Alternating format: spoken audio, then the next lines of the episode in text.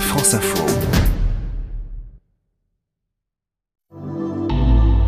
Ce puits d'entrée de 75 mètres de profondeur donne accès à des cavités extraordinaires. Via une rivière et des lacs souterrains, on a vraiment l'impression d'entrer dans le centre de la Terre. Alors pour vous mettre au frais cet été, la température dans la grotte est environ de 13 degrés. C'est l'endroit idéal. Mais au-delà de cet instant fraîcheur, c'est vraiment une incroyable aventure souterraine que je vous propose de vivre.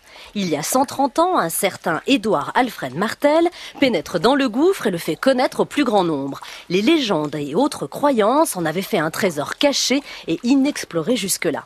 Alors si vous voulez marcher sur les traces de l'explorateur, je vous conseille, pour vous mettre dans l'ambiance, de descendre par les escaliers qui vous emmènent à 103 mètres sous terre avant de rejoindre les premières galeries souterraines. Des barques vous attendent à votre arrivée.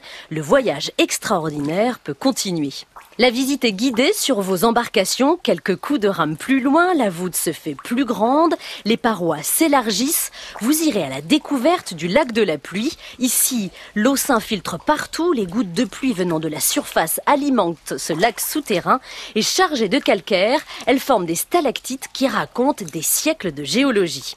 D'ailleurs, faites crépiter vos appareils photo vers la grande pendeloque, une stalactite suspendue de 60 mètres de long. Vous continuerez ensuite à vous enfoncer dans les entrailles du gouffre à pied cette fois.